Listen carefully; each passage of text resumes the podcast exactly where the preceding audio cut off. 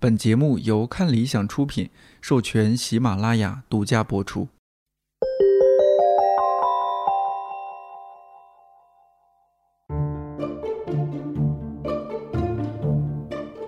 一百个职业告白，我是颠颠。这一期被忽略的职业是音乐版权经纪。职业嘉宾舒梅姐是接生版权部的资深副总经理，高级内行若晨是某大厂版权部的员工。两位明明是我分别邀请到的嘉宾，但竟然是缘分不浅的故人，或许也说明音乐版权的圈子真的很小。这期节目当中，你主要会听到音乐版权经济到底是一份怎样的职业，音乐人或者其他音视频内容创作者应该了解哪些基本的音乐版权知识。准备好了吗？告白马上开始。若晨，你当初是大约是什么时候去到舒梅姐那边的？我其实我觉得真的做这个行业完全是误打误撞。嗯，然后因为大当时大三就是开始找实习工作嘛，我那个时候完全没有说想法自己以后工作到底要做哪个方向。嗯，是经过朋友的介绍，我就去到了舒梅姐所在的公司吗？对，就当时的第一家公司是一个比较老牌的唱片公司，嗯，然后就被分配到了词曲版权那个部门。我那个时候应该是二零一三年，然后我自己就就就在那里做嘛，然后进去了之后，其实什么都不懂，什么之前没有学过任何跟版权相关的知识，然后那份工作具体要做什么我也不是很清楚，而且当时好巧不巧，我入职了之后，就是我要做那个工作的那个同事就是要马上离职，所以他没有任何东西有交接给我，我基本上全部都是自己一点一点。学过来的，然后谁知道可能我的性格呀，包括就是可能各方面都还蛮适合这一份工作的，所以我也坚持了还挺长时间。然后直到舒梅姐来，我觉得才真正的开始去学一些跟版权相关的知识。她有教我很多东西。我记得当时见舒梅姐在公司见舒梅姐第一面的时候，我没有没有想到她是我的领导。我当时的这个印象里面，对领导的一个刻板印象就是可能那种比较。严肃啊，认真，结果来了一个如此温柔的姐姐，啊，然后后面其实就是一些日常的工作，然后包括我们那个时候工作还还蛮忙的，舒梅姐非常严格，我们经常就是一起加班，然后去找原来工作里面遗留下来的各种问题、一些错误，然后我们两个就会在她的办公室吵架啊，有时候就真的是会意见不合。就是我表达我的观点，然后他就要指正我的错误，反正最后我们总归会找到一个最好的就是解决方案，嗯，然后去解决我们当时面临的问题，嗯，在后面就是我其实慢慢上手了之后，就能明显感觉到，就舒梅姐确实是对我比较偏爱有加。然后她就会带我就出差呀，然后包括她会找各种各样的机会让我上台，不管是给作者讲课也好，还是说让我带实习生，对，就是反正我觉得她的目的就是让我迅速的成长起来。嗯，我觉得舒梅姐是一个非常就是喜欢去培养人的一个领导，我觉得这个也是我非常幸运的一个地方。舒梅姐之前有这样培养过另外一个人吗？没有，她是头一个。对，我就真的，所以我当时就觉得我第一份工作可以这个样子，就是我我跟身边的每一位朋友，包括我的家人说起来，他们也都表示非常的羡慕。然后后面就是大概工作了不到两年吧，一年多，嗯，舒梅姐就先离开了当时的那家公司，就到了接生。我当时整个人状态非常不好。就是我有点接受不了这个事实，那会儿应该是一度有点沉迷，就是心思没有放在工作上，有点迷失方向。反正舒梅姐当时就是也也在批评我说，你不能因为我的离开就对这份工作不上心，你还是要做好你自己该做的事情。嗯，后面我就又在那家公司做了大概半年，然后就 就追随对追随我找到了我现在这个公司。嗯，我又去到了舒梅姐那个现在的这家公司。是是你和舒梅姐说的吗？说舒梅姐可不可以收留我？我找她的。你找她的哦。然后你收到这个消息什么反应？该来的终于来了。我我其实我我其实是觉得，我也很享受被舒梅姐需要的这种感觉。我觉得也嗯嗯，还是对我能力的一种认可吧。所以我根本就没有多想，我就立马处理好当时手头的工作之后就过去了。但是反正我觉得，就是人和人相处，就是一定是会有那种非常好的这个状况，然后也会有稍微嗯这个渐远一点的情况。可能那个时候也是因为我的整个工作状态，加上我的呃年龄到了，因为工作到两年的时候，你会要开始思考你自己后面要走的路，就是你是不是要学到更多的东西。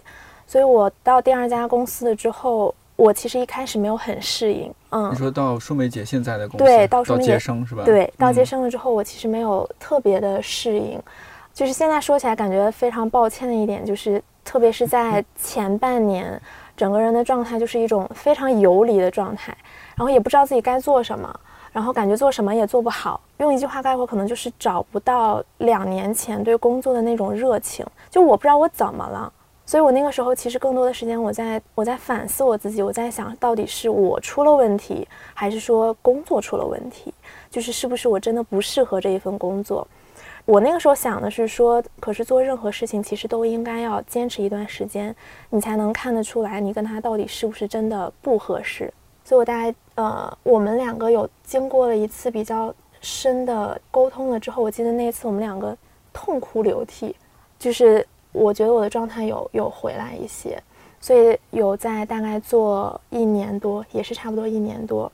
我那时候开始真正的思考，说我到底想要往什么样的方向去发展，嗯、以及其实那个时候已经工作到第四个年头了，我一直在舒梅姐的这个保护之下，被保护的非常好。就是我觉得是不是也要应该要去外面的世界自己闯一闯，对，去更大的平台看一看，多学一点东西。舒梅姐也也有读懂我的那个心思啦。嗯，所以后面就找到了现在的这个这一份工作，嗯对，在这个互联网这个大厂的这个工作，我其实能感觉到当时舒梅姐也还是蛮不舍的，因为她花了这么多年的心血来培养我，嗯，嗯。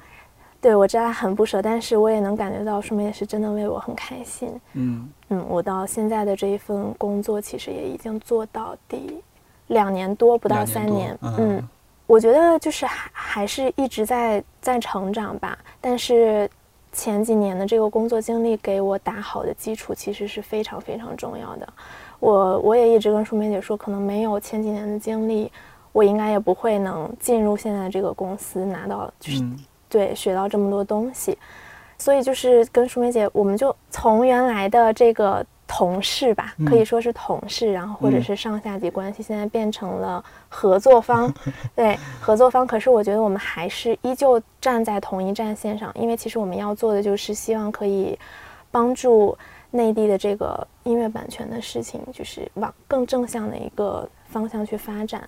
那他为作者多做一些，然后我站在使用方的角度，帮这个使用方去往就是更正确的方向去对待音乐版权这件事情，所以我们一起在努力做这件事情。舒梅姐，你有没有觉得他有点像是研究生毕业论文答辩，然后啊 你是她她的不会，我老师一样我太熟悉他了，所以他会讲，我大家都知道。嗯嗯，我还是要补充一个，就是他还是蛮客气的，是他其实没有讲到一些我为什么要用他的点这样。嗯呃，他是一三年进的，他先他先进那个地方，我是后来回，我是算是凤凰巢，嗯，我又回到了那个工作单位，从台湾回来，因为之前待过，后来因为有事情我就离开了，然后再回去的时候，原来的人都不再是他嘛，我当时想觉得，哎，这女孩子还不错，长得蛮漂亮的，工作也算麻利，然后我印象最深刻的其实是，他会陪着我一起，为了要帮作者算出他到底有没有版税，我们会算到小数后第八位。第八位？对，嗯，因为平台版税报表不透明这件事情是大家都知道。那我觉得不透明这件事情不要讨论，就是但是你怎么让你怎么样让，因为我们代理的是当时代理是词曲嘛大师版权，嗯你必须要让作者经过我们代理能够了解他的收益到底是什么一个面向，你不能小数第二位他没有，他就是零，没有，你不能说他是零，你怎么样去证明他其实是有版税的？只是他的作品可能没有这么多的 streaming 或者是 download，所以他分不到钱。那么我到有数字出现的那个位数，我才会停下来。所以是我后来记得上小数第八位的那个状态下，我就我就会觉得这个孩子是对的。就是很多人会觉得我为什么要做这么多白工？就小数第二位就是没有了嘛，没有就是没有。可是他会相信我跟他说的那个观点，是那个观点让我觉得这个小孩是有是对的人，然后就用。那离开也是没办法，就是我就像他一样，我也有我自己想要追求的东西。离开之后。为什么会把他找到接生？也是因为，呃，在接生我其实是做一个我过去没有没有经历过的那个工作内容。我其实需要一个信任的人来陪我一起把那块我们不熟悉的地方帮接生做起来，所以我需要一个助手。那在那个情况之下，就是没有公司里没有任何一个人懂版权，嗯啊，那我就需要找到一个跟我一样有基底的人，我不能再。如果要找一个完全不懂的人，我还得教，那就没有办法快速帮到接生，所以我就选择找他。当然，我当时也是知道他的工作状态，所以我觉得也是个机会，就想说，那这个机会就抛给他，他也可以拒绝我。但是我想，可能他也是刚好到了一个需要转换环境的地方，所以我们就在那个地方重新开始。坦白讲，因为跟他相处很久，他的每一个动作、每一个眼神，我都知道他发生了什么事，只是说。一来是我觉得他需要时间自己想明白，啊，然后再来就是我觉得不要帮年轻人做决定，所以你需要等他想明白，他来告诉你他要怎么办，你必须给他时间。所以听起来音乐版权是一个这么复杂，甚至让人 会感到焦虑的工作吗？对，而且而且不容易有成就感。对，哦，这件事情其实有一些致命，就是很多人做不下去，可能也也都是因为这个。他没有一个那么明确的结果和反馈，让你直接看到你的工作成果。对，你会觉得你每天陷入到了无穷无尽的非常琐碎的日程当中。对，就是非常琐碎，很乏味，嗯，很乏味，很枯燥。面对一百个人或一千个人，其实你是说同样的话，做同样的事，嗯，所以你会觉得很枯燥，然后坐不住。你想看谁能够做小数小数后八位？而且当时我也就只能把派背到小数后八位。对，而且当时就是我，至今都仍然印象中非常深刻的是，刚才淑梅姐在跟我说他们目前在接版税，我脑袋里回到那个画面，就是我当时坐在大使的那个办公室里面，那么厚一摞的报表，我要一个一一个的把它输进去，不是一张一页上面有一个数，一页上面可能大概有五六十个数吧，你要把它依次输进去。而且你有时间，就是你要在这个时间点节点之前把它算对、算好，然后并且你还要跟海外我们海外的，我们有五个分公司，对分公司之后，对要合起来之后，你要比对那个数是没有问题的。如果错了，还要去找错，然后你要正确的把它结算给作者，而且要准时结算，不是只有正确，要准时，就是这个时候该结算就要结算，然后你要尽可能的正确跟。诚实，嗯，所以这这个事情，我觉得是考验一个人，考验你能不能成为一个版权人很重要的点。刚刚你们一直说到一个名词是作者，呃，应该是创作者吧？就比如说音乐创作者啊什么，因为大家容易就听友可能会容易理解成是出版书，对对对，我们就会说是词曲作者。哦哦，是指这样，词曲作者哦，词曲作者，你们简称作者。对，哦，这是行业的话，说不定你之前是就是这一块工作是没有做过的嘛？就音乐版权这一块的工作，其实是就是我一开始进入这个行业进的有点晚，像你看他是实习生，嗯，他其实是算是没有毕业就进这个行业，这个行业大部分都是没毕业进来。可是我当时进的时候进滚石，那个是在八九年，八九年八九年的一月二十三号，我还记得是一二三自由日啊。我进滚石，然后我还没有，咱俩还没有出生。对对对对对，二十六岁，二十六岁进这个行业有点晚，因为很多人可能都十八岁就进来了。多少岁？我二十六岁进的时候，其实有一点，就是我最近还跟我我女儿说一件事，我其实当时蛮蛮蛮没自信也心虚，觉得一我学历不高，二我年纪比较大。我先往前跳，你知道我怎么进滚石的吗？其实我很想进滚石，我很喜欢听潘越云的歌跟齐豫的歌。而且那个年代滚石是多么优秀的我其实没有去管它是不是滚石，我就每天喜欢听那样的音乐。我姐还跟我说，能不能不要每天听鬼唱歌这样？可是就是因为那个头发，就是我不知道，我就很喜欢那样的东西，然后我就一心想要进这个公司。然后托了朋友帮我递履历也没有结果。然后有一天我看到《滚石闹热滚滚》半二十全二十半二十的那个红色的报纸上整篇红色的那个他们要做闹热滚滚演唱会的报纸广告，嗯，我就看到不知道是左下角还右下角还左下角，哎，有四个工作机会，哇，太好了！我就写了履历，写了简历，就管他哪一个，反正四个都是写助理嘛，就全部投。我想不会又石沉大海了吧？结果哎，我被通知了，通知我的那个我的要面试我的那个主管是沈光远，就是友善的狗的负责人，这样我很当时很紧张，然后我就去面试了。我还记得我是通知我说是下午一点钟，我等到下午三点钟那个主管才来，他还没起床，然后来了面试完，我就被通知上班，但是后来我被告知我其实是他不想用的人。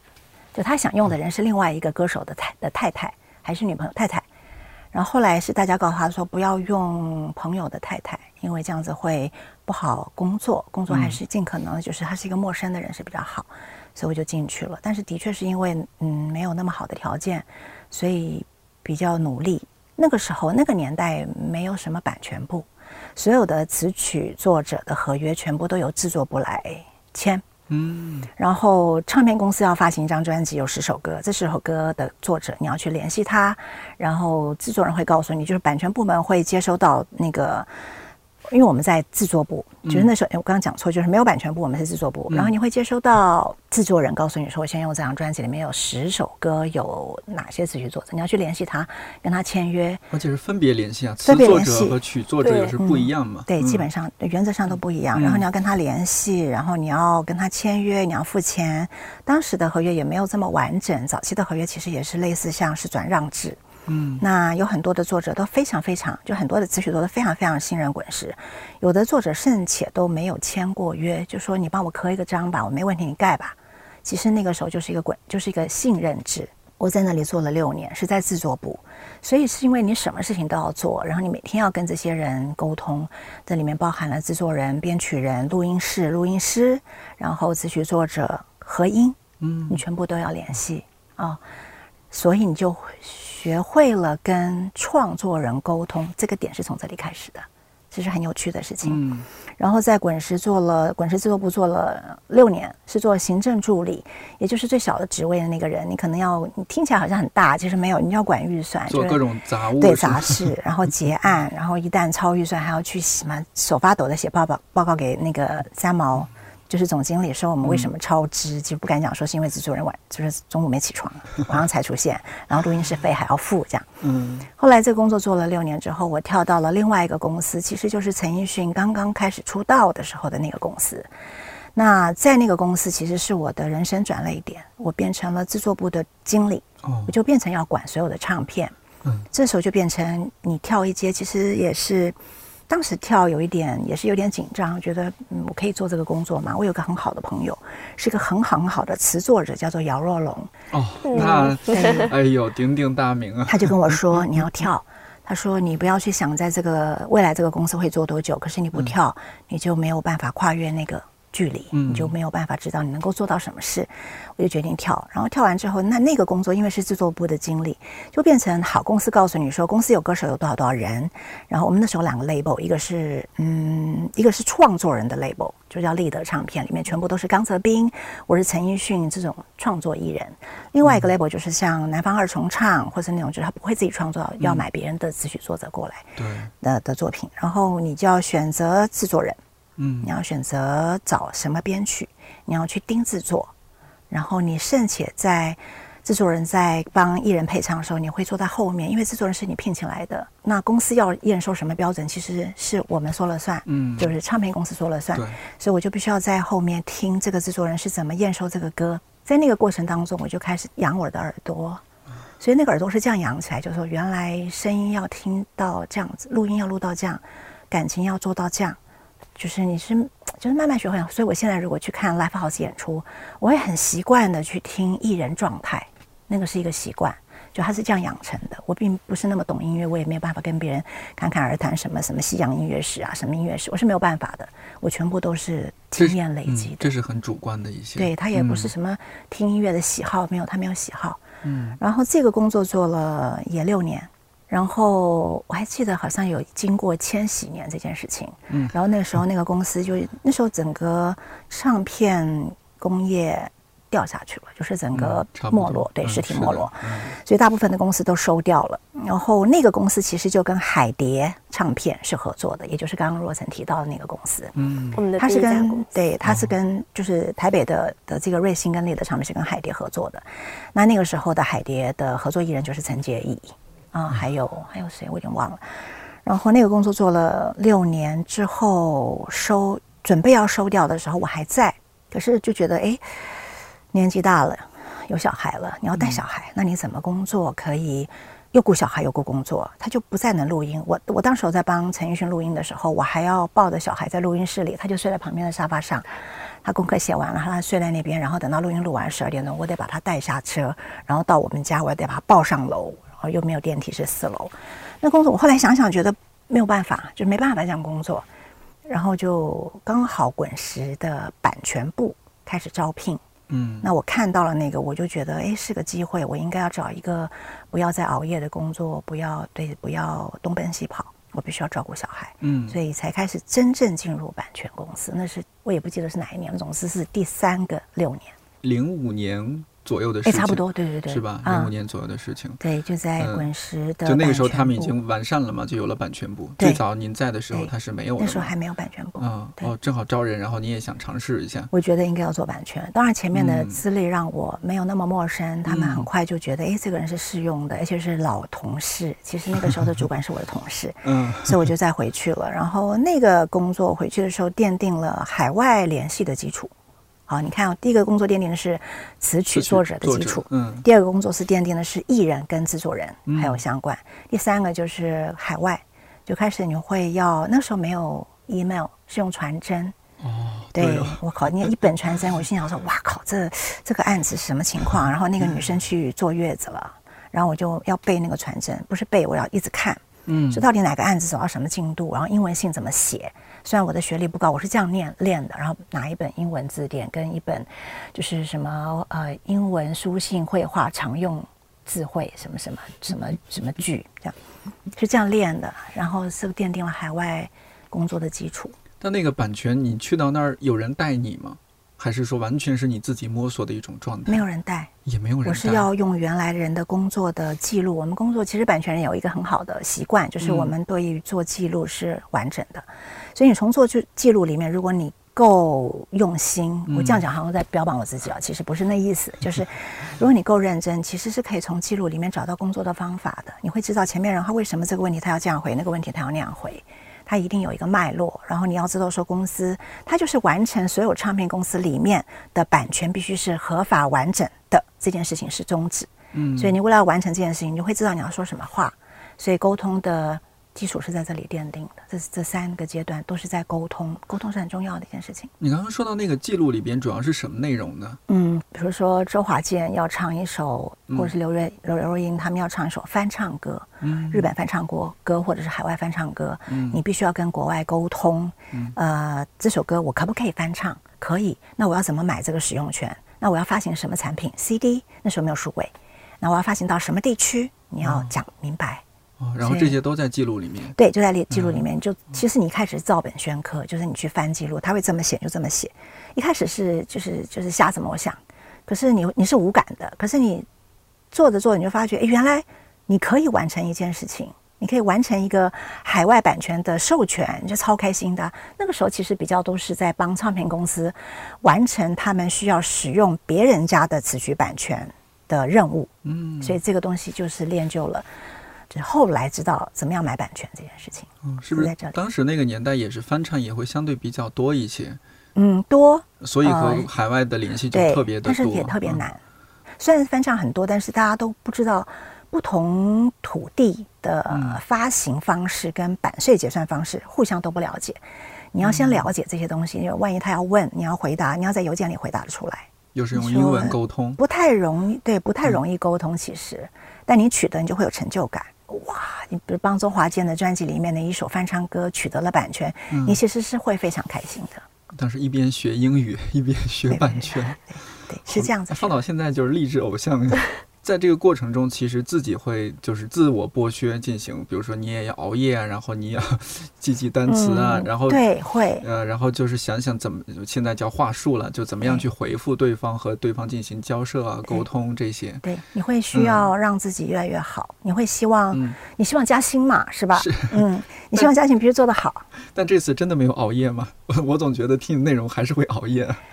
对，但不一样是你在家熬夜，你不用在录音室里熬夜。对，哦，对哦，对，录音是经常是在晚上那种熬大夜。基本上他们都是大部分都是晚上七点第二班，比如说下午的一点到六点是一班，中间可能休息一段时间，可能七点到十二点是一班。嗯，多半都录不到十二点，就不是都十二点录不完，你会录到两三点。嗯，两点是一个 section。嗯。当时就是，不管是说台湾还是大陆，肯定是相对来说版权这一块，大家都是在摸索。但是像应该是像欧美那些，他们已经相对成熟很多了吧？对，我们还是一种向他们学习的一种状态。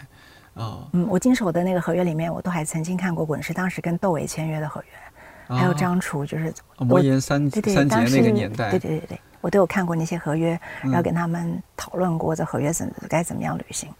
只是现在回头讲。在想，原来那些都是我的养分，过往的这些事情都是对今后有成长的。应该，我觉得若晨在这一点上感触也很深。对，现在的工作和以前的工作，比如说我前四年其实是站在版权公司的这样的一个立场，我可能是去做授权，现在我就转变成了另外一个身份，对我现在要买授权，嗯，对我是被授权方。嗯，你现在的工作岗位是数媒姐没有做过的。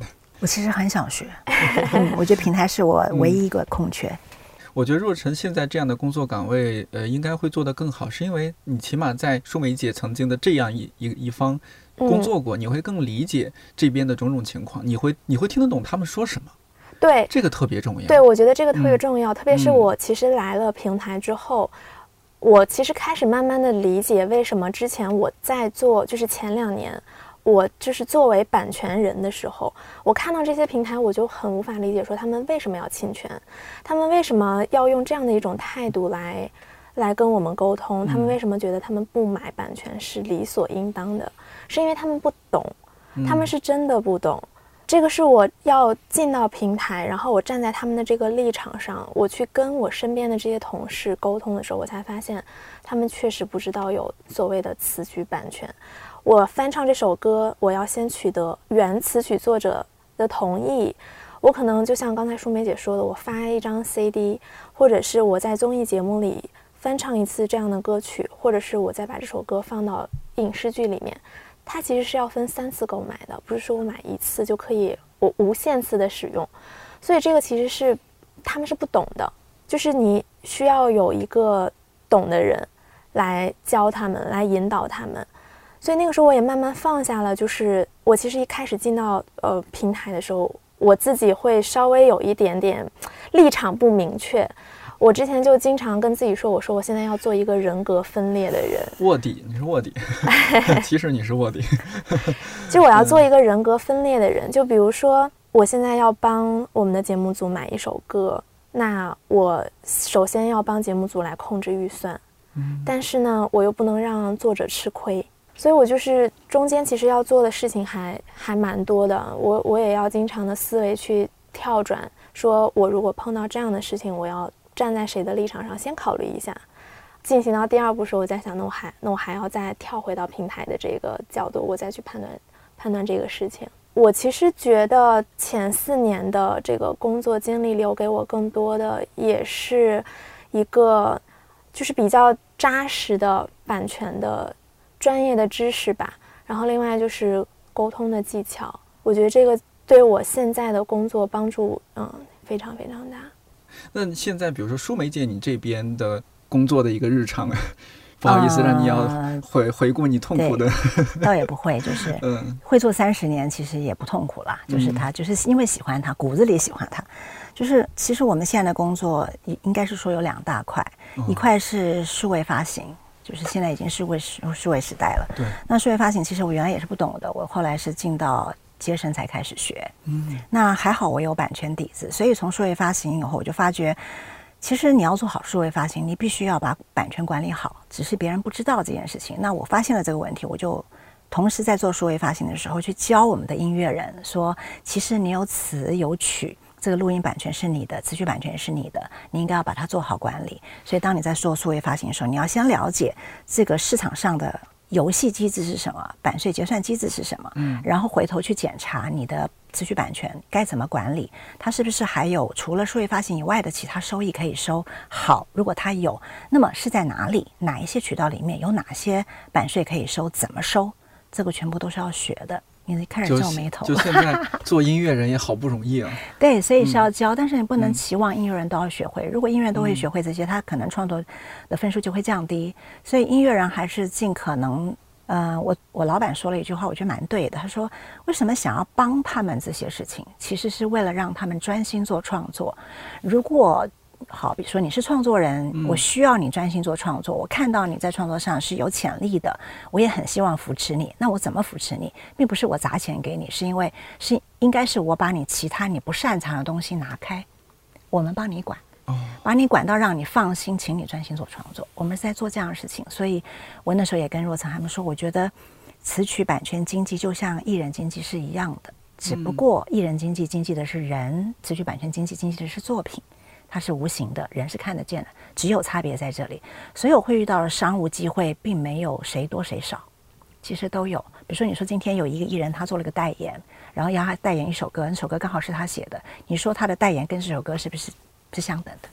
机会是相等的，只是他可能会认为说，哦，人的代言。稍微可以收费高一点，词曲的代词曲，因为这个人的代言的这首歌，这词曲版权或者这录音版权，可能就没有像人的代言这么高，只是在于艺人价值跟作品价值，大家的的一个原始认定。可是我认为它的工序是一样的，它都是经济。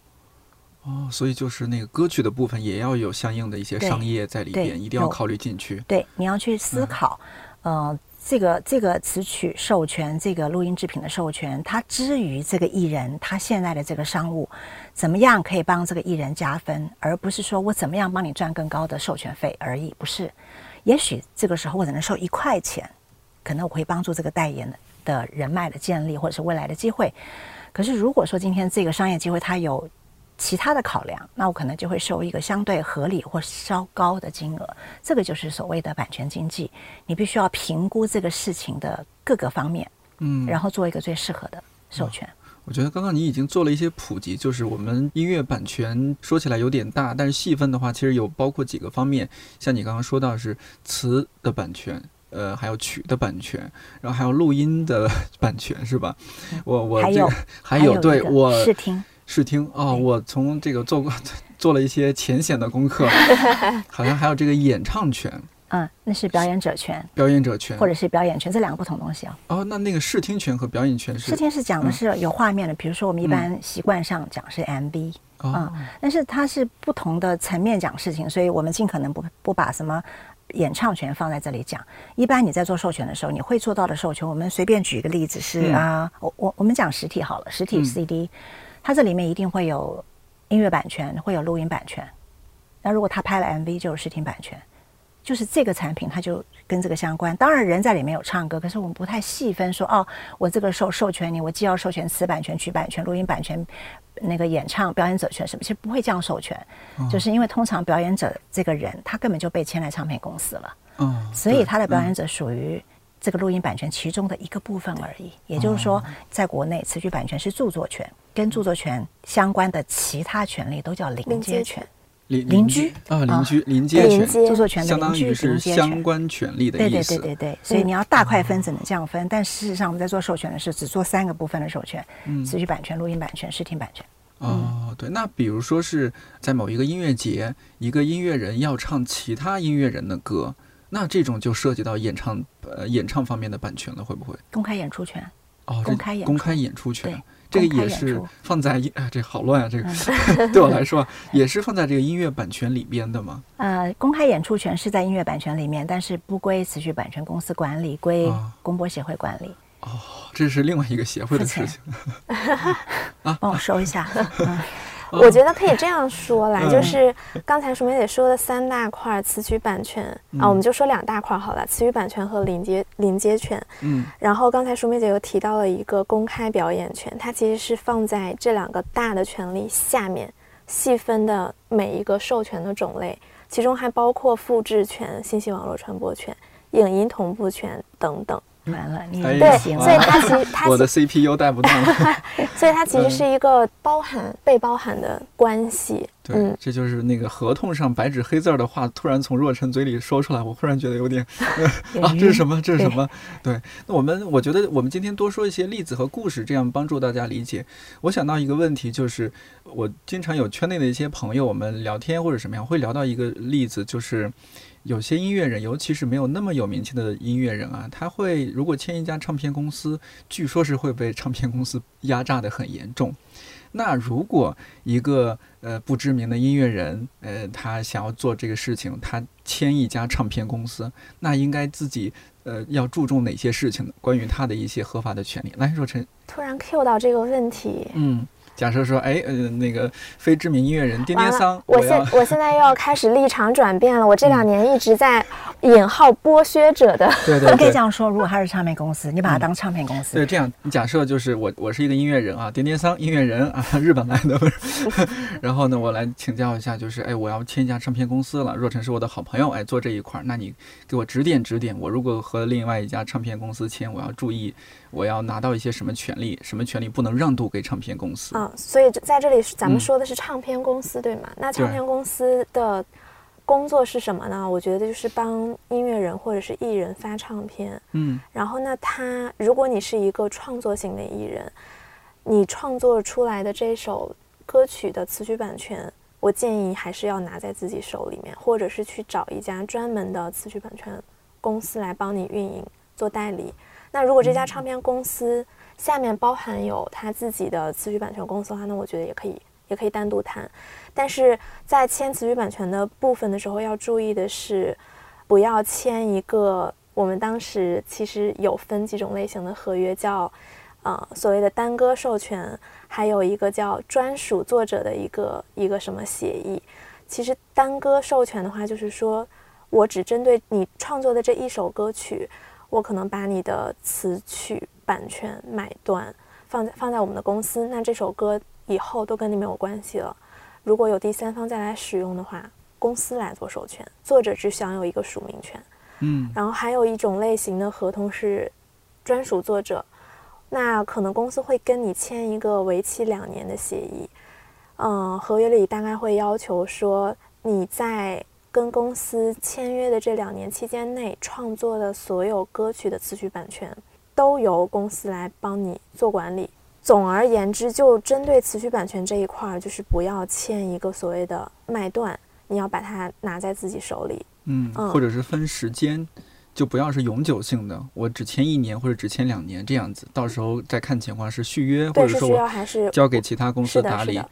我来帮你们补充好。好来吧，舒梅姐已经着急了，觉得对我也你们好天觉得也是真呢，对，你们好嗯天真。对舒梅姐帮这个来我是唱片公司，呃艺人，我会跟唱片公司啊对我，现在是唱片公司，嗯我两个角色都先扮一下。好，我是唱片公司，你今天是个艺人，嗯然后你从日本来发展，嗯，你所以你没有钱对不对？对肯定没有钱嘛。对啊，很穷的，很穷你你要租房衣服都破破烂烂的，呃，所以我会帮你出这些钱的情况之下，嗯你所有的东西都要签在我这里，所有东西是你其实是指什么？没得选择，就是我完全没有任何议我签你的，价能力这是。我签你的条件，你要不要？要不要？那好吧，现实状况就是，嗯大部分的人都是因为我现在一无所有，嗯所以我才不得不签。嗯倒不是说今天他明摆着可能会骗，我还要嗯被骗，是还没得选择，嗯他就一定得签。那我觉得可能要注意的事情是，所有的合约都是有年限的，因为你现在需要这个东西，你可以考虑签，可是就记得不要签刚刚若晨讲的，不要签卖身契，不管卖的是你的人还是卖的是你的作品。就给对方一个时间的使用，然后再讲回他是他是不是能够只有一两年，其实不太适合。为什么？你要替唱片公司想，今天他既然投资你了，帮你买了衣服，租了房子，嗯或者是帮你录了唱片，还帮你做了大量的宣传，其实他还没有赚到半毛钱，嗯，他都投了，那么他从哪里回收？肯定是从你演身上。唱会啊什么的种种。嗯、如果你还没有办法有演唱会呢，嗯如果你的声量还不够还不够高，根本不会有人来请你做演唱，嗯他得先把你炒红了。你先养着，嗯嗯嗯，把你养红，那个养的过程都是很贵的，他得想办法让你的歌在抖音被红了，在快手被红了，在 B 站被红了，或在任何一个地方被红了之后，他才有机会有商务机会的收入可以产生。嗯，所以他前面的付出会需要很多时间。如果你只给他两年，他根本不会投你。如果你跟他说，哎，不好意思，我因为不能签卖身契，我可能只能跟你签两年。他没跟我说，哦，那就谢谢再联络吧。然后就回日本了，对，回去酿酒了。对，所以 所有的合约呢，都是两厢情愿的。嗯，在那个当下，你我觉得就用最简单的一件事情去思考，你想获得什么？我都会问任何人一个人，不管你是要签艺人经济，还是你要签词曲经济，还是你想要嫁人，还是你想要娶老婆，你要先想你想获得什么。基于你想获得的这个东西，它可能因为你要获得这个，所以你要付出这一二三，你要不要？嗯，就这样想就好了。所有东西都没有办法。现在就是举一个例子，能够讲的特别清楚的。嗯，你只要先去想，你想获得什么？没有一个人可以吃白吃的午餐，啊，你要吃一餐饭就得付钱。你没有钱，那就要不就卖身喽，要不就卖歌喽。那我刚刚讲是，呃，当然不是说卖歌，就说你今天要不就是把艺人经纪签给对方，你要不就把自曲经纪签给对方。只是你要签多长？你觉得那个是个停损点？这件事情很重要。另外就是你刚刚说。你要把什么东西保留在自己手上？一开始都不太能保留。你要保留的是什么？保留给自己的。你要保留给你自己一个喊停损的机会。嗯，那怎么样体现在合同里面呢？也就是说，在合同里面，其实都有双方的权利义务。我做了这么多年，我看到的大部分的合约，百分之七十只有甲方权益，没有乙方权益。所以，请你看一看，没有乙方权益，或者是只有甲方权益，没有甲方义务。乙方权利义务都有，我是乙方，我是艺人，我是乙方，你是甲方，只有你的权利，嗯，你没有义务，我有权利跟义务，或者是我有义务没权利，都不对。哦，所有的权利义务双方要约定好，因为你帮我出了钱，所以录音母带是你的，因为作品是我的，所以词曲作品是我的。那么，因为你帮我出了钱做唱片，我的词曲愿意授权给你多少年，或者是愿意给你代理多少年，还是可以谈的。好，代理是比较好谈的。比如说，愿意给你代理五年，剩下的五年我拿回来，我可能自己代理，或者我交给一个版权公司代理。那授权使用啊，先讲明白哦。授权使用要看产品，有一些产品你是不可能用年限约制的。比如说实体发行，你把你的词曲授权给他做了这个版本，这一个版本的演唱。你不能说这个授权有年限，难道你要他在这个年限一到的时候从架上把 CD 抽下来，把这首歌换掉吗？不可能。嗯，所以 CD 发行的这个使用权一定是永久的，因为它要永久发行，这样理解吗？对，数位也是一样的意思。可是现在有很多的版权公司在做数位授权的合约里面会有看到年限。那我觉得大家不用太紧张，不能有年限，有年限就是不拉不拉，就是不讲道理。没有，先去了了解市场机制是什么，为什么他要设年限，跟版权公司好好沟通。这个年限代表的是什么？有可能它代表的是你。在上线发行的第一年，你付的钱可以 cover 这个第一年从数位平台来的版税，所以第一年版权公司不能去跟平台收这个词曲版税。第二年开始，这个词曲版税就平台要直接给这个版权公司。听起来很复杂，也就是说，所有的东西都要用沟通。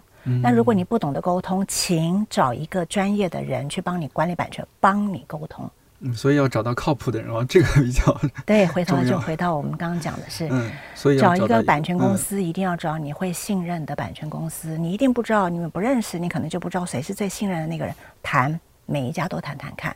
那这种事情是需要音乐人他去自己去，你可以找朋友，因为所有东西，你说你买一个包也都是大家口耳相传，买个吃一个饭也是口耳相传，口耳相传很重要。对，所以你看，这些都是我觉得是大部分人只是说听音乐而已的话，不太知道背后这些事情的。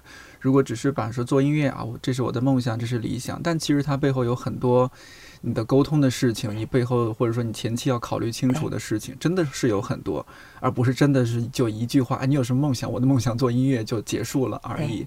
我最近看到了一个合约，也是就是刚刚点点讲的，也类似像这样子，他签了一个几乎等于卖身契，可是我并没有。帮了他一起去骂去骂那个公司，其实是不适合摇旗呐喊的。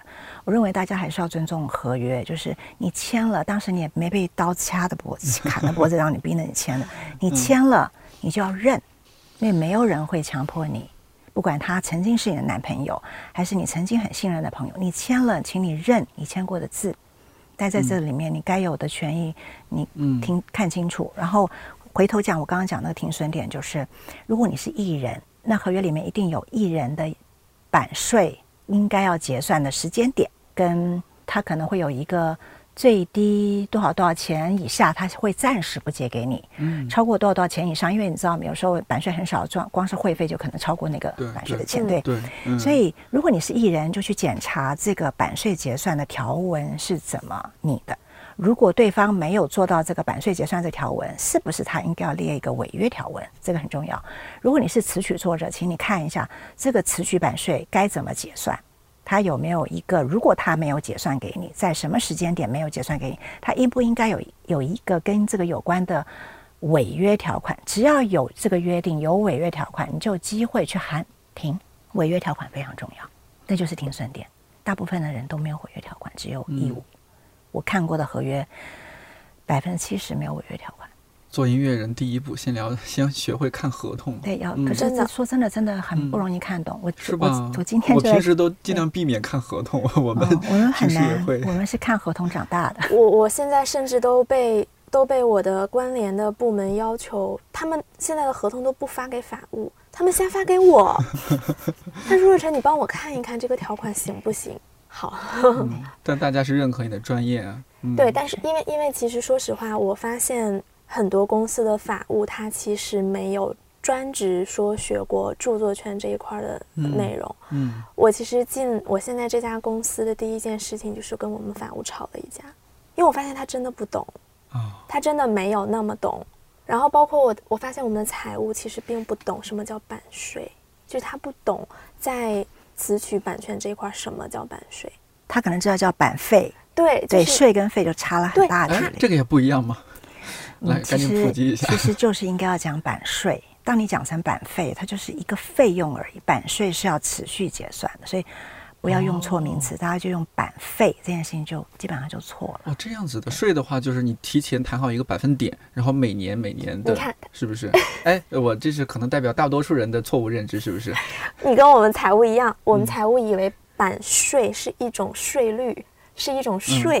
我相信别的可能别的我们不熟悉的行业里面有叫版费这件事情，比如说，比如说可能有个模子，它其实就是一个版，也就是说它其实有它的它有它的版权，嗯，可是那种东西它是没有办法，它不是所谓的机械复制可以产生的，所以它就会有这一个版，我会收这个版的版费，比较像是什么专利权或什么权，它有它的版权费，可是跟词曲有关的，它大部分都是在版税，因为它可以被它是基于 streaming。基于 download，基于一次一次一次的听，或是一张卡带一张卡带一张 CD 一张 CD 的算，所以它有一个机械复制的过程，它就会是一个版税。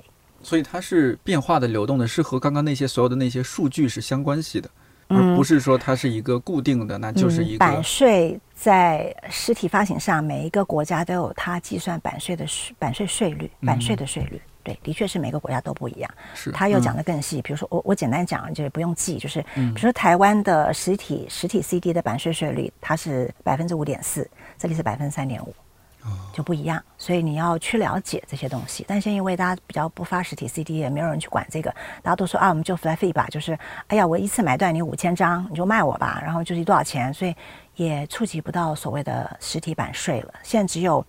数位发行在平台上的，你的确是要去看一下报表，它是一次一次一次累积的。基本上应该平台会给你每季度给你一次，好的一点的平台会每个月给你。那原则上是每季度会给你一次报表。那你在这个报表上面就要去看你的这这个季度里面你的歌被被听了多少次，下载了多少次，这是是要看的。嗯，是不是我们假设一个？现在有一种说法是独立音乐人嘛，一个独立音乐人，如果他没有签任何公司，他只是在几个平台或者一个平台上传他的歌曲，然后他的歌曲被播放，呃，我不知道会不会有打赏啊，种种的。那这些费用是不是平台就像您说的刚刚啊，每个月或者说每个季度要和这个音乐人结算一次？他可以在他的工作后台可以看到这些钱，然后再去把它提取出来。然后那个后台应该是算清楚，就给他很明确的说，哎，你被播放了多少次，什么什么的各种的一些相关的都列在那儿，然后他可以很明确的看到自己的收益。应该要这样，也许是很少。嗯，倒不是，是可能呃，因为是音乐人自己上传的。嗯，在你在开账户的时候，他有一个线上合约，那个合约里怎么约定的就怎么做。如果它里面约定的是没有结算，而你没有看，嗯那对不起就没有结算，那就你也怪自己对，所以合约都怪自己，怎我怎么签都是自己。我刚刚也是想到了所谓的这些线上合约，就是因因为现在很多大基本上所有的平台都支持音乐人自行上传，嗯但是你要注册成为他的音乐人之前，你要签一个电子版的合同。因为我最近在工作过程中，就是我们发现很多选手来报名参加我们的综艺，结果发现他这首歌，这首歌他自己在平台上发了之后，结果他没有他自己没有权利了，他唱他可能还要去跟平台买，啊，就自己的歌要对对，我可能还要再去跟平台买一个所谓的翻唱的权利，或者是，比如说我跟 A 平台我签了这个所谓的音乐人自行上传的这样的一个网网络协议，嗯，但是那种是独家的，对独家的我不能上传到 B 嗯平台了。我们也可以理解，我如果我们站在平台的角度，大家现在都在分占市场，嗯我手里拿到更多的独家资源，就说明我分占的那个市场更大。可是这个时候就要提醒，真的要提醒音乐人，这种网络的协议不是说就是签一签就不需要负法律责任的，还是要好好看一下。但我估计大多数音乐人都 没有仔细看，就 直接拉到最下面阅读同意。对，不然的话，他可能觉得那我不签这个，我没有办法上传音乐作品，要怎么办呢？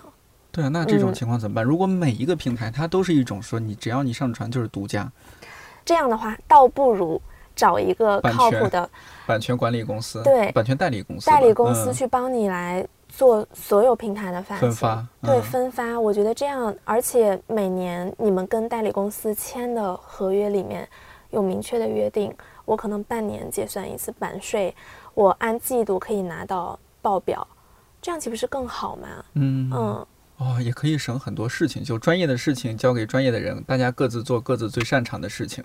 就那嗯。会儿舒美姐说到的这个部分，这也是一个很理想的想法，嗯可是大部分的音乐人都不是那么容易就信任别人，加上我觉得这两年哦，特别特别多音乐人想自己当老板，就非常非常多。我觉得不知道是开工作对，室不知道是不是韩剧《Sandbox》看多了，嗯就是大家都想开工作室，所以大家都会希望自己做老板，自己做生意，自己的生意自己谈。嗯，我觉得他还是因为基于一个不容易信任别人，嗯，这个是也和市场不成熟有关系吧？如果是一个成熟的可能也，可以这样说，可能也嗯可以这样说，但但你说台湾的市场是不是很成熟？美国是不是很成熟？版权是，可是仍然有这样子的人，因为现在的年轻人想要自己嗯，也想自由，对，想要想要所有声音我都要 我都要自己过手，对嗯，所以现在这个现象就是就是刚刚若晨讲的那个，希望他们能够找一个专业这件事情，跟实际这个现在这个世世代嗯会想的事情其实是还蛮冲突的。就他们因为想要自己当老板，他没有理解，当老板还是要找专业的人各司其职。你不会，你不可能十样事情十样都自己来，啊，对啊，对你只嗯能找你最最擅长的。可是我觉得我自己做这么多，你看我在接生做了五年的数位发行，我的手机里面，若晨应该知道，就我们手机里面有几百个群，那几百个群里面全部都是呃大大小小知名的、不知名的音乐人。嗯你在跟他们沟通的时候，你可以看得到他们的个性，你可以看到他是信任你的还是不信任你的。就再回到刚刚若晨说的这个行业，要有成就感太难了，因为越是你不认识的音乐人，嗯，其实说话越不客气。这个和我的想象完全不一样对，其实跟你们想的不一样。如果今天是一个知名的，我我就讲，呃，我举一个例子好了。嗯我们在去年、前年、前年做简单生活节，嗯我们真的真的非常感谢有一个艺人，他的团队从进来彩排到演出，从来没有麻烦过我们后台工作人员。他彩排，他用的团队，每一个人看到我们都说谢谢，不麻烦你们了，我们 OK，没关系，我们不可对。然后他做专业的彩排，三首歌不带自己的调音师，不用自己的 PA 台，全部用主办单位的。他相信信任，信任，因为他自己带来的专业人才什么都会做，他就信任你，他必须信任你，他不会自己样样来，带了自己的调音台，带了自己的调音师，然后你得为他撤掉整个台，因为撤掉台前后就要二三十分钟。可是这个团，你就会看到这么大牌，他相信各司其职这件事情，嗯，可是越是小的，不是，全部都得，因为他初生牛犊就是风风火火办事情，也害怕，对，很害怕，他很害怕自己 嗯呃，如果有一个东西没要到，就表示我自己不够，我如果没有要到这个东西，表示我自己的名气不够，地位不够，所以我就用要的方式，所以我什么东西都要我自己说了算，这个其实是不 OK 的。那我们，但是对我们来讲，因为我们都看过，就我们都会觉得没关系，因为你不懂，所以我们就用教。现在我们我觉得，刚若曾有讲到一个点，我我在这几年的过程，我其实以前做版权没这个感觉，这五年做数位版权真的非常明显，就是有一千个人回答一千个问题，不是一个方法，是一千个方法。要不然你说服不了他，你一定要基于他用适合他听得见的方法，即便是同样一个问题。所以练就了沟通这件事情。说到底还是和人打交道的一个一个工作。对。那和人打交道这件事就太复杂了。对。因为人很复杂。对，人很复杂。但也除了说不容易有成就感，也会有有成就感的时刻吧？也许不多。嗯，我有成就感的 时候就是。看你表情好像极少。我有成就感的时候，就是我看到一个不知名的乐团，因为我们办了一些票房不太好的演出，然后他在台上唱的很开心，我眼泪都会掉下来。我就觉得，啊，就是小孩长大了。其实没有，就是因为他原来是一个不敢上台的音乐人。他因为我们的鼓励，他上了台。虽然票房不好，可能台下只有不到三十个人。你们还要做这样的事情，鼓励音乐人上台，不是做好版权工作不就好了？怎么还要鼓励他上台？你要让他知道音乐产业是有未来的，你必须在不同的面向鼓励他。这句话特别重要，舒梅姐，就是说你们做的工作能够鼓励那些信任你们的音乐人，觉得哦，这个产业它是有未来的。对，对我们最近做了一个，做了两个。嗯，你可能不是那么熟悉的乐团的演出，一个是温和治疗，一个是 Best We Have，就是坏甜心。哦，呃，这这个我都知道，我都有在街声上听过。但是，但如果你没有在街声上听，你根本不知道他们是谁，而且他们也不敢做自己的巡演。然后我们我们的团队就鼓励他们，因为看到他们在音乐上的潜质，就觉得你应该要做个巡演。没有想到，就是 Best We 哈竟然售罄十场，我们真的就是其实暗自里眼泪都快掉下来。但这种售罄是。因为什么呢？就是说，其实他们本来真的是有那么多音乐好，音乐好，嗯，有那那么多歌迷的，但是他们之前也没有那么多歌迷，音乐好，其实就是加上适当的宣传，哦，然后呃，中间应该要有的一些运营，对，嗯，那他们也没有自己的什么很好的运营团队，可能也是得靠一些愿意帮助他们的、信任他们的公司，帮他们一篇稿一篇稿的写。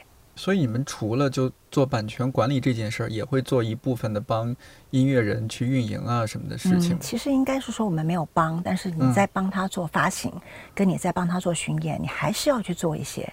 哦，就不然别人不会知道有这些事件在发生。而且你们这样做，呃，从商业角度来说，对版权代理公司来说也是有商业利益的嘛？也许会更更加放大它的商业利益。就是你们代理的这些音乐人、乐队，他如果有更高的商业价值，那当然对公司也是一个好处嘛。但这些工作就是说，音乐版权代理它是整个是一个系统的工作，而不只是说你们说哎，可能一尺来厚的那些呃表格啊，或者说数字，你们一个一输入进去，不是像一个会计一样。其实不是。是哎，其实我认为版权是一个很系统性的。对，然后他是，呃，我前两天跟一个艺人聊的时候，我就跟他说，我说你不是来只来跟我讲说，我可不可以做你的巡演？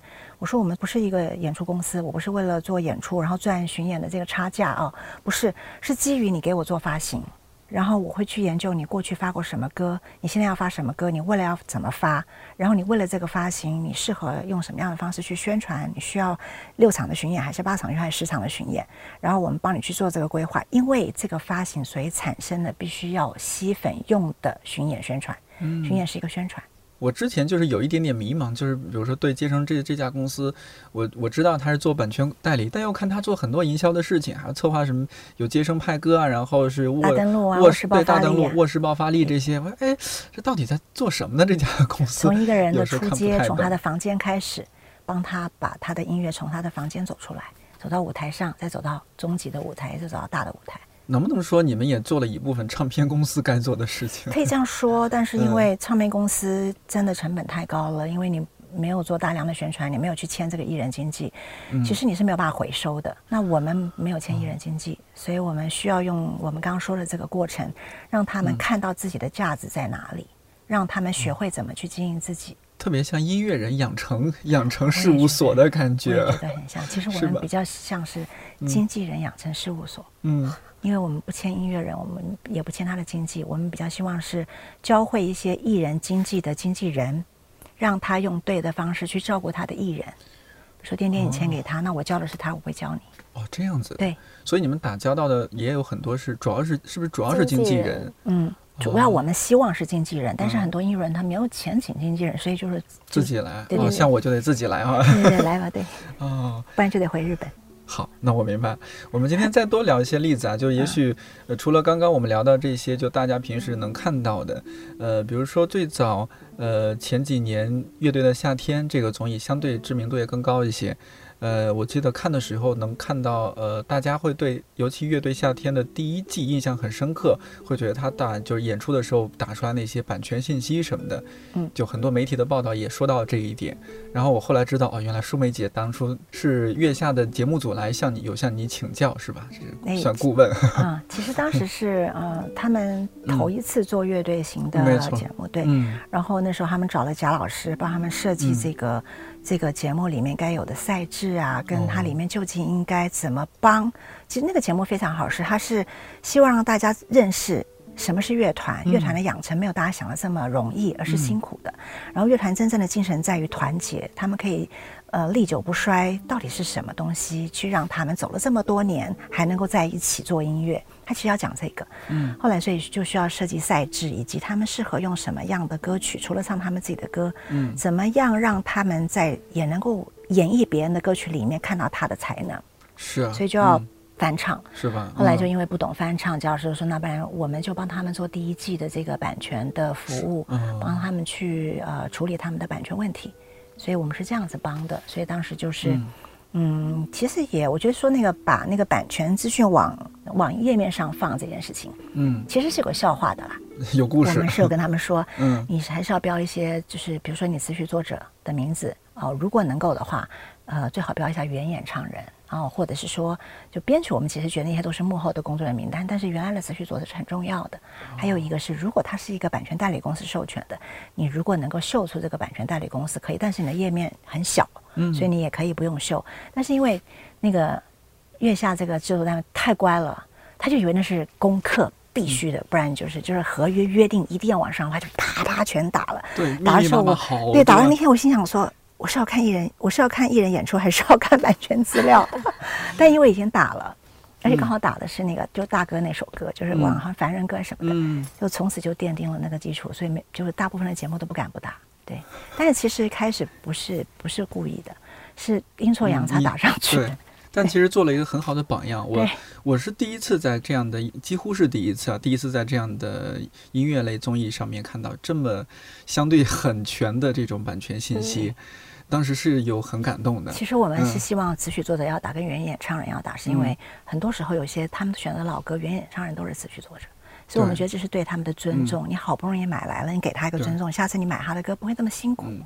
其实是做公关，对，嗯那这些前期的工作就也其实都有很多，因为可能之前大家做综艺，那唱就唱了，也不会注意到这些信息，但其实都应该说，比如说，我记得李红呃那个海龟先生乐队当时是和和谁来着一起合作那个蓝精灵，应该薛凯琪，反正他们有一个乐队，就是有一嗯有一个赛制是每个乐队要选一个女生。对对对对对，他们去合作嘛，那翻唱别人的歌，这个部分一定要去要到那些原曲的授权甚至是不是还得买啊？买一定要买啊！一定要哦所以，本来买就是买，所以所以买的意思是你要去买你的使用权。那你的嗯使用权是你怎么使用它？嗯现场演唱，然后这个视频的在互联网上的播放，以及有可能这个音频要剥离这个视频，变成一个单独的 live 版的音频去做数位上架，这个就是所谓的使用方式。你要把这些使用方式告诉词曲版权公司，他会依据你的使用方式来告诉你，哦，你这个使用费是多少钱。嗯，我看到现在有一些综艺节目里边，一些音乐人可能没有那么知名，他们会吐槽说啊，这个授授权费好贵啊，可能一首歌就十几万啊，甚至几十万啊。嗯我不知道这种是不是没有一个固定的标准，就一首歌的授权，我也从来没有想象到说啊，一首歌的授权会这么贵。啊，那如果唱一首歌那么贵的话，那一个素人音乐人或者是没有那么知名度高的音乐人，怎么参加这些节目？怎么出头？对，是的，嗯所以后来很多的赛制就把这个购买版权的责任全部放到转嫁到参赛艺人身上。那我先讲这个这个这个价格，的确它没有标准，坦白讲是没有标准。那你也不能怪它没有标准，是因为一个版权制度相对不是那么成熟的地区，他们作者们或是版权公司为了担心自己会吃亏，所以嗯他就会去要一个相对不至于吃吃亏的价格。那这价格怎么定呢？照理说，它应该是依据这个作品它未来有可能产生的价值、商业价值来计算的。举一个例子，以前在台湾的实体发行，它有规定一首歌的重置费是多少钱，那个钱是有一个算法的。实体发行，呃，当时是一首歌台币三万块钱，现在六万了，以前是三万。三万块钱其实是相当于一万八千张的 CD，对我们是算过的，因为有算 CD 多少钱，然后算下来按版税税率算。虽然现在 CD 大概能卖三千张就要放鞭炮了啊，可是那个那个金额也没有再降下来，相对是在提高了。比如说像以前是三万块钱，现在变成六万块，其实也是因因为呃数位发行在台湾地区是没有预付版税的，他会去 cover 他的这个作者的作品首次发行。需要有的一个基础收益，它是在保障这件事情。那国内是因为一开始的版税税率都不被信任，那其实你究竟能不能真的从平台拿到正确的报表跟诚实的报表，这件事情没有一个人可以有答案，所以他们就会先收一个不至于吃亏的价格。那这个不至于吃亏，在很多相对比较大的版权公司，他们就会有他们自己的内部的定价。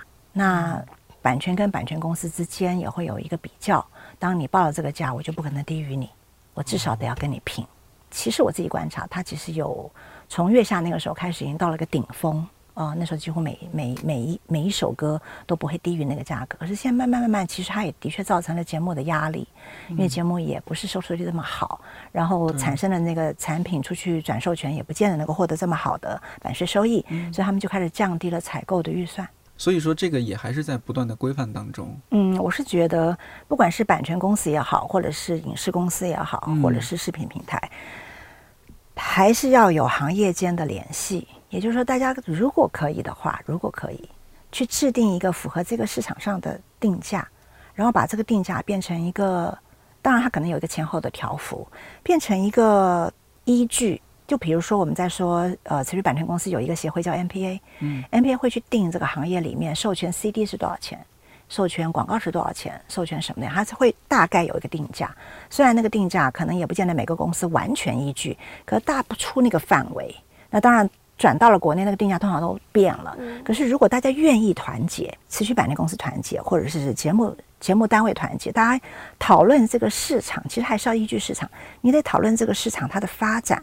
然后去定一个我们相互之间愿意采购歌曲的一个预算，嗯，然后不管今天是你们谁去采购歌曲，大概都在这个预算。慢慢慢慢慢，版权公司就会基于我不管卖给谁，我都只能报到这样，我只要报超过，他们就不买了。慢慢就会约制这个这个过于膨胀的使用费。我觉得这是需要大家团结的，可是团结在这边特别受挑战，对，特别挑战。只要有一个人他破了这个局。就不会有人一句，所以我觉得它特别难。大家都想赚更多钱，都还是朝着利益那一方去的。而且词曲作者不一定都签在同一家公司。今天你可能时间签在这曲签了，你报的高，他一定不会让步。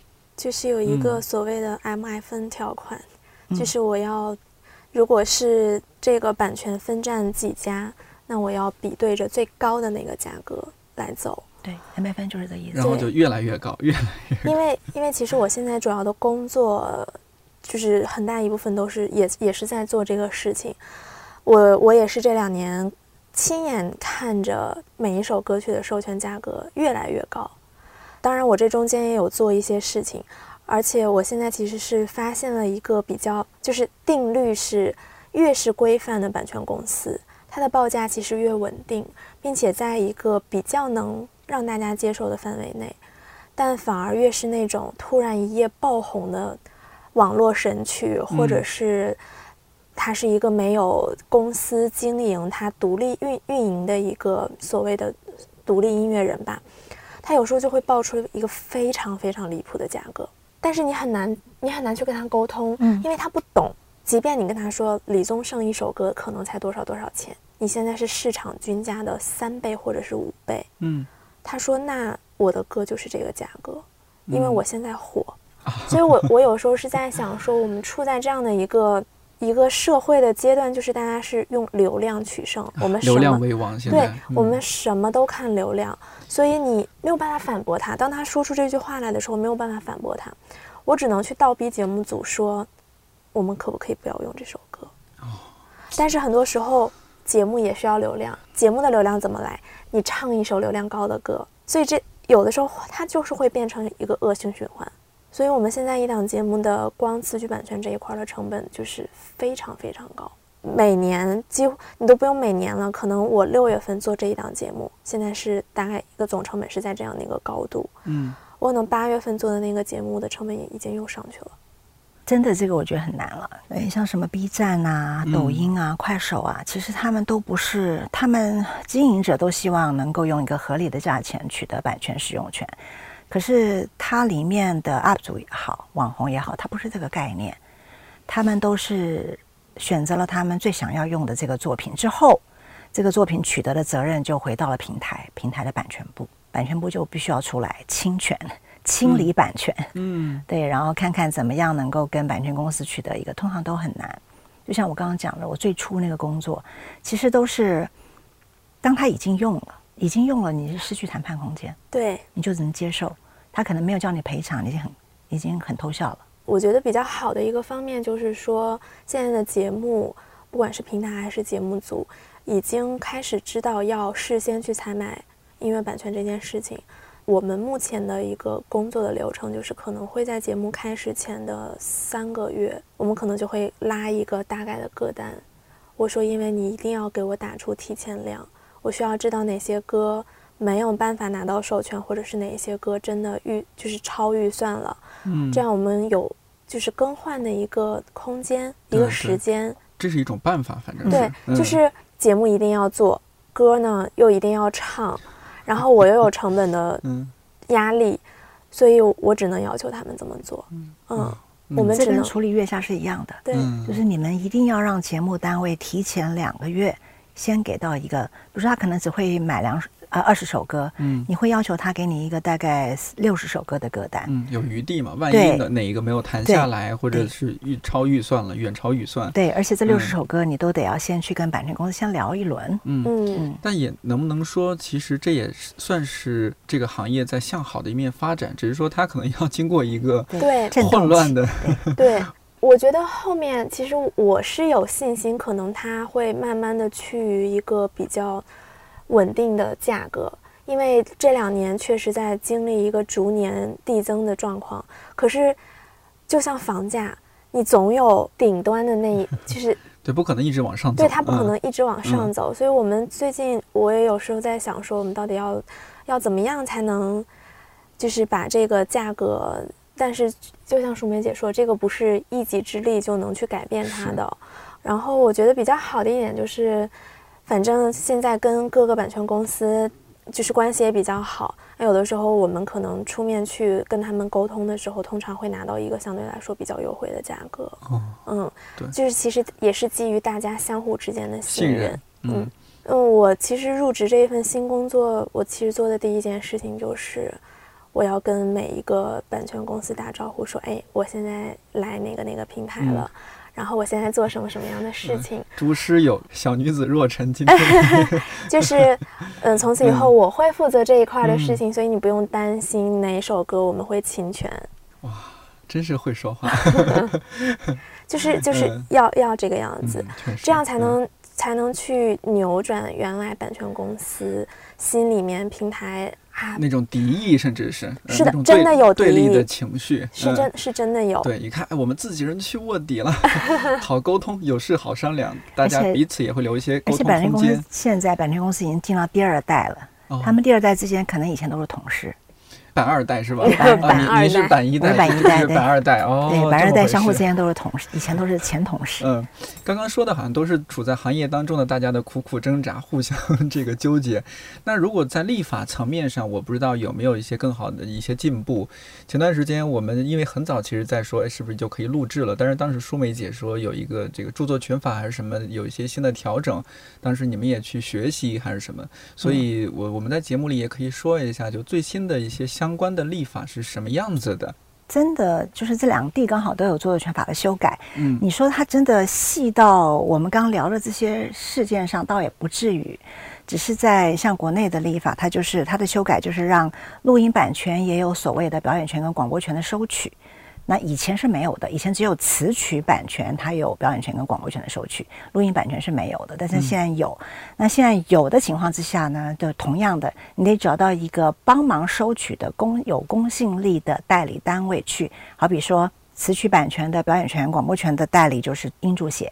嗯，那么录音版权的广播权、表演权谁呢？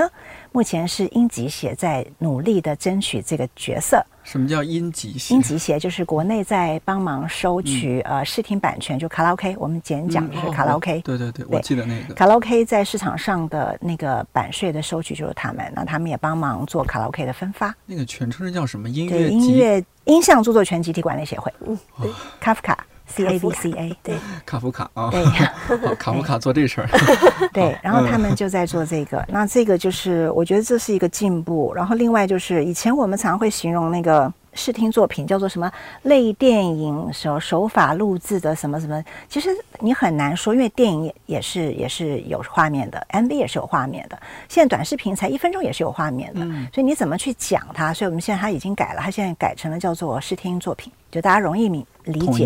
对对，统一教室听作品，因为要不然你其实都不知道到底是是什么东西。那他把这个改变就是比较符合市场上会口语化的东西，不然每一个人都说那个那个类电影是。那个是是是什权？对，那这个就会改。那台湾的著作权法改的比较大的一个东西呢，我觉得是是比较，其实是比较担心的是，他们把也跟卡拉 OK 有关啊，他们把卡拉 OK 这个产业里面有一个我们早期叫做白派机或者讲 B 版的，也就是很早期很早期，可能没有经过授权，然后呃形成的卡拉 OK 的版本。就是我们叫 B 版版本啊，那它放在一些没有经过授权的机器里面，那些机器叫白牌机，就是没有牌照的机器。嗯然后那些版权以前其实我们都算是都算是一种侵权，嗯现在他们可以从集体管理协会拿到他们的合理使用的权权益。所以这也是几年前的那一次事件，所以很很多音乐下架什么的，其实也是也是一次版权规范的过程。嗯，跟那个没有关系，那个其实还是那个是在卡拉 OK 这个领域里面，对，就是那个部分现在台湾。呃，作者比较不能接受这件事情，这个修法引起比较多的持续作者的反弹，是觉得如果大家可以这样子就取得，就像集体管理协会取得授权，或者是或者是从类似像国内的版权呃国版局取得一个什么，不管是法定许可还是合理使用，那么音乐人要怎么去保护自己的版权？这个是台湾修法上一个比较大的争议。那现在可能因为他们毕竟还没有正式修法完成，现在还在讨论当中。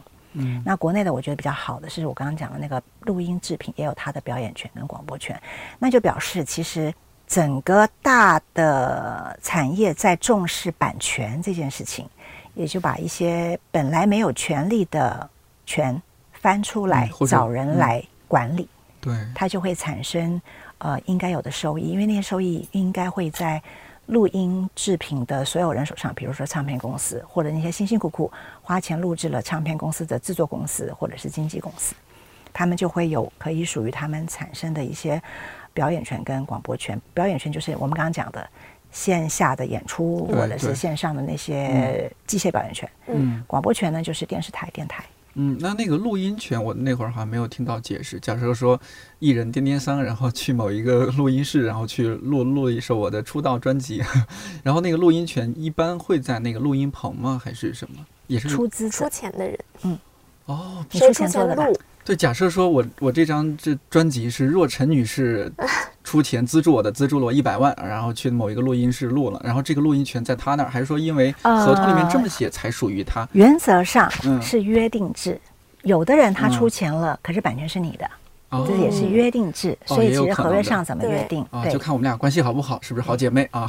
原则上是出资者的，因为他出了钱，但是也有出资者，他愿意把这个东西让对给到他。比如说，他可能只拿了一个呃十年、二十年的一个拥有权，之后回到你身上。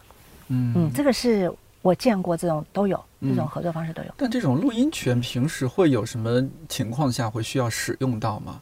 总觉得听起来广告里面你听到的很多，它都是包含录音跟字曲的，都是原录音版本。哎，那我们说到这儿，正好再多说一些例子啊。嗯，比如说现在呃这几年那个 vlog 特别火，vlog 里面会用到一些音乐。但如果说这个 vlog 它是一个商业合作，哎，有一个 UP 主他和某一家商业公司、一个品牌公司去合作，里面用了这个音乐，那是不是很有可能是有版权争议的？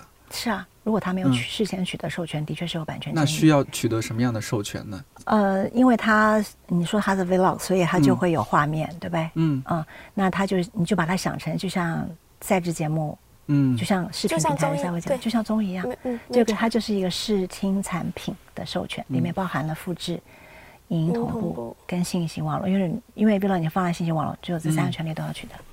那如果里面有一首歌，是不是那个音乐也还要向那个词曲版权，或者说那首歌的代理公司去获得？它有两个部分，它的录音版权要跟发行那个这个这个唱片的那个公司取得，嗯，那它的词曲要向它的词曲版权作者或者是词曲版权代理公司取得。如果它是同一个公司还好处理，如果它是分属于两个公司，你就要分别取得，那就很麻烦。如果它是分属于三个公司，你要对分别向三个公司取得。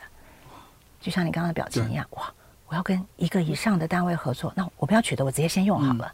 对我，我猜很多 vlogger 他应该是这种现状，就是那直接先来用好了。对，但是其实啊，我真的很想说，版权管理跟版权授权都是谈出来的。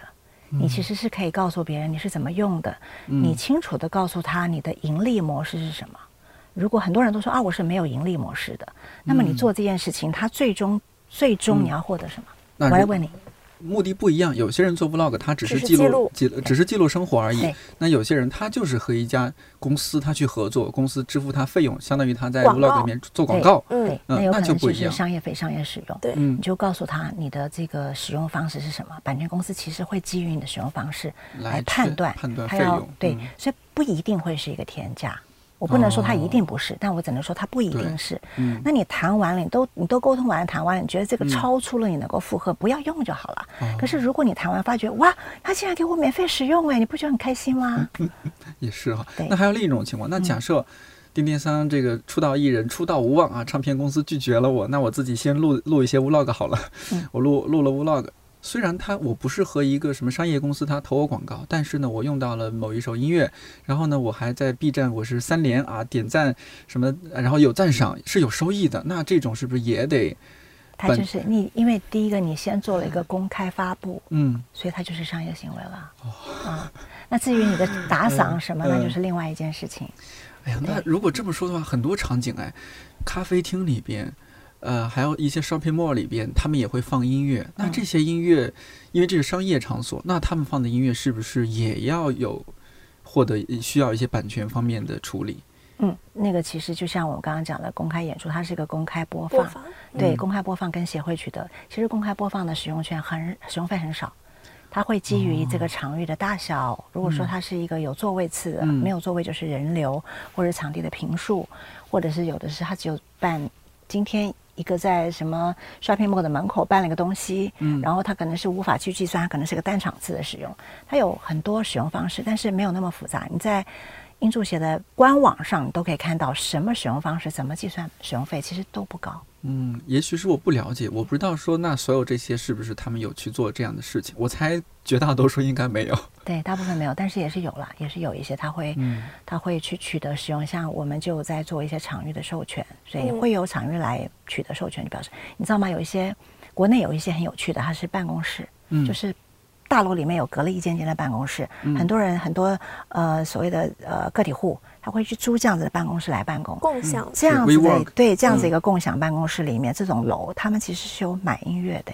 他希望大家多多使用他的办公室，他就会去买这个场域音乐，他会播那种希望大家在工作的时候可以听一个很舒服的音乐，他们会买。那还比如说像我们今天录这样一个之前叫音频节目，现在大家叫播客了。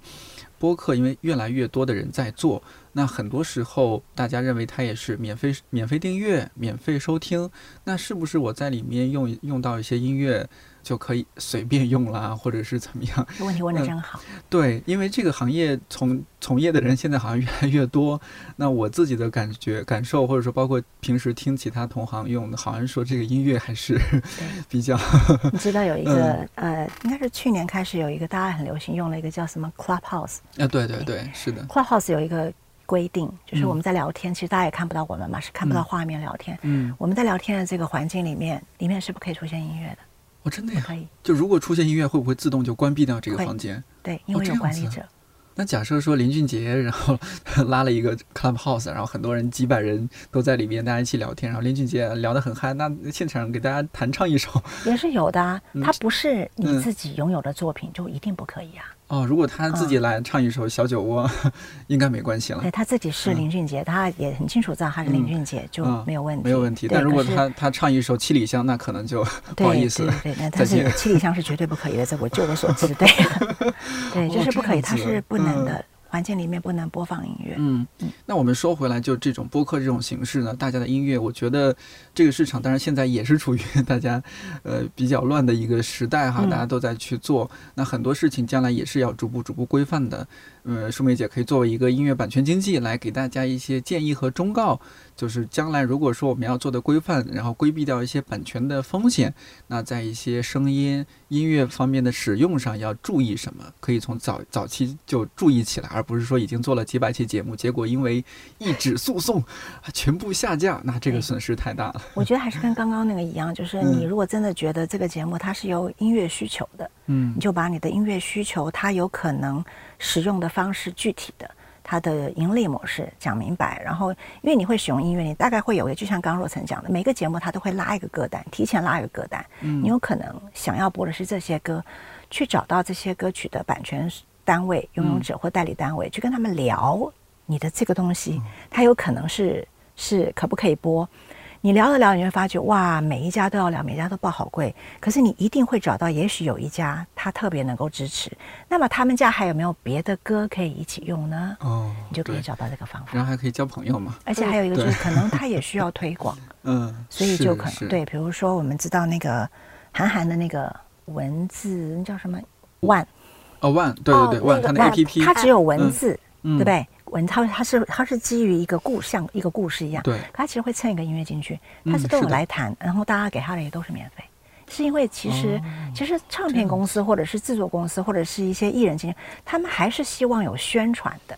哦对，如果你今天一定要用那些特别贵的歌，那就没办法自己认了啊。嗯可是还是有很多东西它是适合在适合、嗯对是有的谈，它又适合在不同的领域里使用的不同的歌曲。嗯，只是说有没有人像像像像丁丁桑，你听这么多东西，你可以找到一些，也许它不是这么需要花费这么高的使用费的，明白。对还是有这样的。哦，若晨，我和你说一些这个你不知道的故事啊。啊，对，就是在做节目的时候有做那种整一期都是在就推荐几首音乐，嗯可能六首到七首这样子。嗯然后比如说六首歌里面，七首歌里面有四首版权有可能都在他们那儿，呃，然后我就去找舒梅姐，或者说找到他的同事，我说，哎，呃，我要做一期这样的节目，然后它是在这样一些平台播放，嗯呃，那我发现这些音乐人都在你们这边，那我们谈一下，就是我看怎我是不是可以播放。那舒梅姐他们那边就告诉我说，哦，这首歌如何，它的版权情况怎么样？呃，最后谈下来说，哦，这样我们要签一个合同，呃，然后他们那边同事就有给我就是打一份电子合同过了，协议对对，协议什么的，就是让我写清楚啊，这个看理想的啊艺人 边边桑、做的这段节目叫看理想电台，它在这样一些平台播放，然后要播放我们旗下的哪些艺人的歌曲。嗯嗯嗯，哦，我其实这是我第一次经受这种震撼哦，哦，有正式授权书，就是要这么的严格，然后这么正式，嗯。对，，但是我一方面是觉得啊好麻烦，但很快会觉得哦这是专业的，应该去这么做，对，呃，然后虽然说当时我这么做，然后把合同给到我们法务，法务也很吃惊。哦，原来你你不是免费节目吗？我说不不不，这个免费节目，因为它公开传播，它也也应该需需要获得授权，起码说一声嘛，嗯，不要暗搓搓的做这样的事情。对，呃，尤其你还这么便利的联系到他，可以，呃，那就去联系。呃，所以那个事情也让我学到不少。呃，也其实我们俩的工作都是一直在企图嗯在国内。有越来越多的人经过这个震撼之后，嗯慢慢可以理解说，就是不管他有钱没钱，拿到一个正式的合同是很心安的。嗯对，哦是的，对就是心安，我心特别安，就放节目 那那期节目，我都自己都多听几遍，了因为自己觉得特别心安理得。我不是说，哎呀，这期节目又想让更多人听到，又害怕害怕被这个相馅，相关人士听到，嗯找过来说，嗯哎，你这个版权啊，我和你说如何如何。其实际上，我们有呃的时候我们在做一些，我不要讲别人，比如说有一些赵雷的歌，嗯其实赵雷是一个性情中人，有些人的使用他会希望对方免费，嗯，或者是不想给对方会收一块钱，然后我们就说赵雷那个一块钱我们。做法务写合约都不止这个钱，能能稍微一百行吗？就之类的，就是其实我们也是希望音乐人能够懂说，免费，对，免费授权这件事情，它不是真的免费，因为所有的法务他们都在做这个文文书工作，然后流程什么盖章，它都是有时间跟人力成本的，所以还是希望大家要理解。对，音乐人这样去做，其实也是在促进这个行业的进步，它的更好的规范。反过来说，其实也是对自己。因为所处的就是这个行业，也是对自己更好的一些帮助。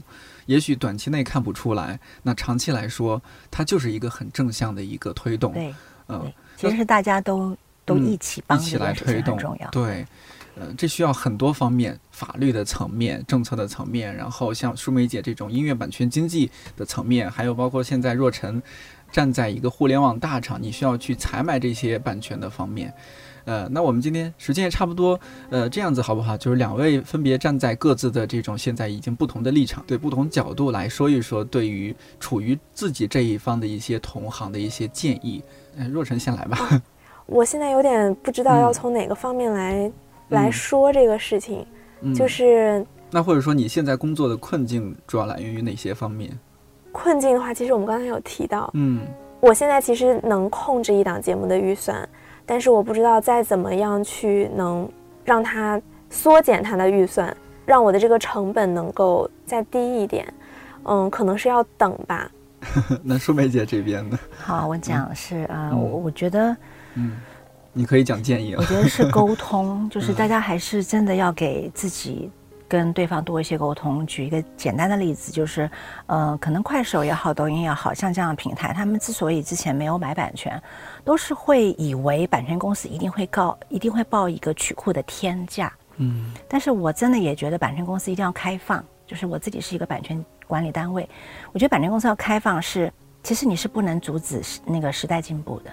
任何一种使用方式，你都不可以因为你的版权一定要拿到什么样的钱，就觉得他不能这样，他不能那样，他非要付你多少钱，他才可以开展他的业务，不是这样，让他开展他的业务，这个世界才会进步。所以给他一个不要太大的压力，比如说可能不是太多的歌，一个不是太高的预算，先开始启动他的一个新的项目，走他一两年，我们再来检查这个项目他哪里该改善，也许是哎效果不好，那我们换一些歌。或者是哎，效果好了，那么我们增加一些预算。只有谈，只有合作，才有未来，才有更多的可能性。这是一个。另外一个是大家都知道，什么？现在有一个叫做 NFT 的，嗯，就是虚拟货币。对。也不要阻止它的发展，就不管它是真的假的，它将来会怎么样，你只能去试。就是大家还是要多开放，去让音乐人试不同玩法。因为 NFT 其实你最终是艺人要炒作自己的。稀有内容能不能变成一个值得去收藏的东西？那么就让他练习，你只能让他练习，不能阻止他。就像小孩，你不能阻止他长大嘛。嗯，我觉得这个是一个还还蛮重要的。再来就是我讲困境好了，就可能是因为我们公司大部分带来的音乐人都是属于原创独立音乐人啊，所以他们的音乐小众，所以不会那么的主流，不是大家耳熟能详。那我遇到了比较大的困境是，我觉得数位平台的流量我们就不讨论了，因为那没有目前没有办法改变。我反倒觉得是影视界，我会期待他们开放他们的耳朵，让更多的不同的音乐进入他们的影视可选择的音乐类型的池子里。对，因为只有这样子，我才觉得有更多的可能。要不然就是大家都停留在一个我习惯用什么样的歌，我习惯跟什么样的音乐人合作，我习惯跟哪些。哪些供应商，其实那就会限制了，就是新一代的发展，就给他们一些机会。我觉得这个是我认为大家应该开放，不管在哪一个哪一个方面都开放一下。提醒一下，一百个职业告白系列每一期嘉宾所能代表的只是身处那个职业当中的自己。如果你有不同的观点和感受，也可以在尊重和友善的前提下给我们留言。虽然知道急不得，但还是真诚希望音乐版权市场能够早一点规范起来。用心创作了很棒作品的音乐人，不至于一年到头只拿到几百块。而音视频节目策划者和创作者也能够真正放心且安心的去使用音乐。感谢你的收听，一百个职业告白，我是颠颠，祝你自由宽阔，我们下周一再见。